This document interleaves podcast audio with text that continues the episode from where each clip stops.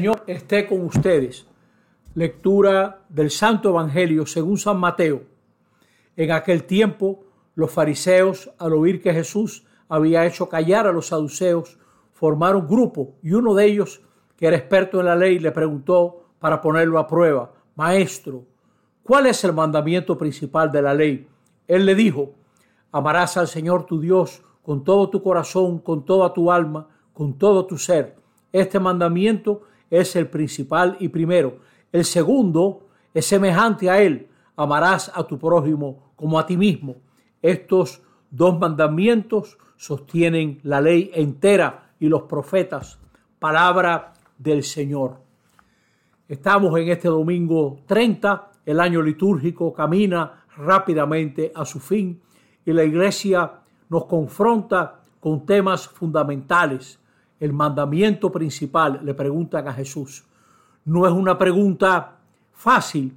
Israel conocía más de 613 mandamientos positivos y 365 prohibiciones y otras 248 prescripciones. O sea que no le están preguntando una pregunta fácil a Jesús. Es curioso que Jesús responde con el primero y sin que nadie se lo pida responde con el segundo, como si juntos fueran siempre tenidos en consideración. Tienen que caminar juntos esos dos mandamientos para creer en el Dios verdadero. Si leen la primera lectura, como se debe hacer, vemos que Dios escucha al pobre, al forastero, a la viuda, al que no tiene cómo defenderse, Dios lo escucha. Nosotros andamos en contextos donde lo que cuenta es la ventaja hasta para doblar izquierda en un semáforo o el poder, una voladora nos avasalla en cualquier cruce de camino. Pero estar abiertos al Dios verdadero supone considerar al que nadie considera. Dice que Dios escucha. El camino hacia Dios no está en la elegancia espiritual, no está en cuántos santuarios usted ha visitado o qué viaje usted hizo para conocer no sé qué santo. No, el asunto está en tener hermanos, en tener prójimos. Nuestra sociedad, como dice la segunda lectura, está llena de ídolos, artistas, peloteros, figurones, gente que hace lo que nadie hace, pero el Dios verdadero nos llama a tener en cuenta a los demás. Y ese es el gran punto del Evangelio.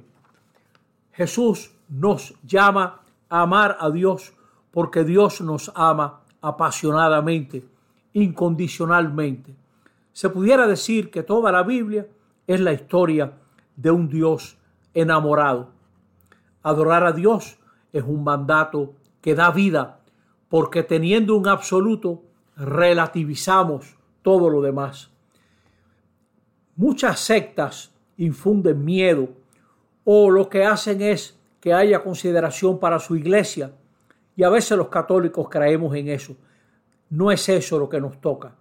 Nos toca amar, amar, amar a Dios con todo el corazón, en lo que decidimos, lo que escogemos, lo que preferimos, con toda el alma, en aquello que consideramos como definitivo y duradero, con todo tu ser en todos los aspectos de la vida.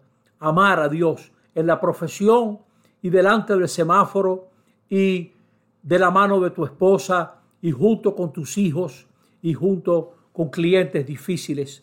Nos toca amar a Dios.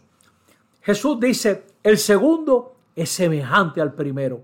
Óigame, qué atrevimiento. Es como si Jesús dijera, yo que conozco a Dios, yo que conozco a Dios mejor que toditos ustedes, sé que el Dios verdadero nos llama a tener prójimo, porque Dios quiere nuestro bien y nada humaniza como tener prójimo. Nada saca lo mejor de nosotros mismos como tener hermanos. Dios escucha al pobre, escucha al desvalido, al extranjero en medio de nosotros, que no tiene cómo defenderse, que lo montan a las 3 de la mañana en una camiona que lo sacan a lo mejor teniendo los documentos justos, los documentos debidos, se atreven a violar sus derechos. Dios escucha al pobre. Y nosotros nos parecemos a Dios cuando escuchamos al pobre, cuando escuchamos al que no tiene cómo defenderse, nos parecemos a Dios.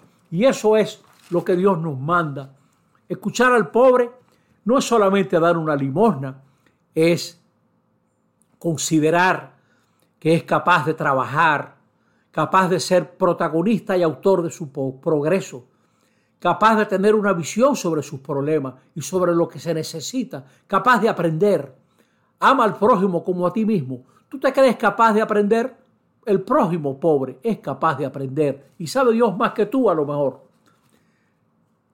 Tengamos esa consideración y todo eso nos va a ir humanizando. Extiende hacia nosotros el mismo amor que quieres para ti y que Dios te da a ti y así irás creando un mundo de amor en donde se puede vivir. Jesús en realidad no multiplica los mandatos, sino genera nuevas actitudes. Jesús crea en nosotros nuevas actitudes para revisar nuestras prioridades. Nos tienen que doler esos campesinos abandonados a su suerte en montañas olvidadas.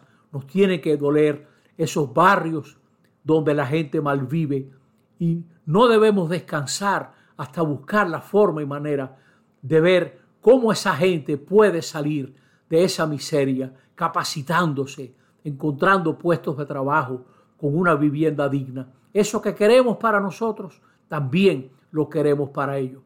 Y caminando ese camino, estaremos adorando al Dios verdadero que nos manda amar a Dios y al prójimo como a nosotros mismos. Que así sea. Amén.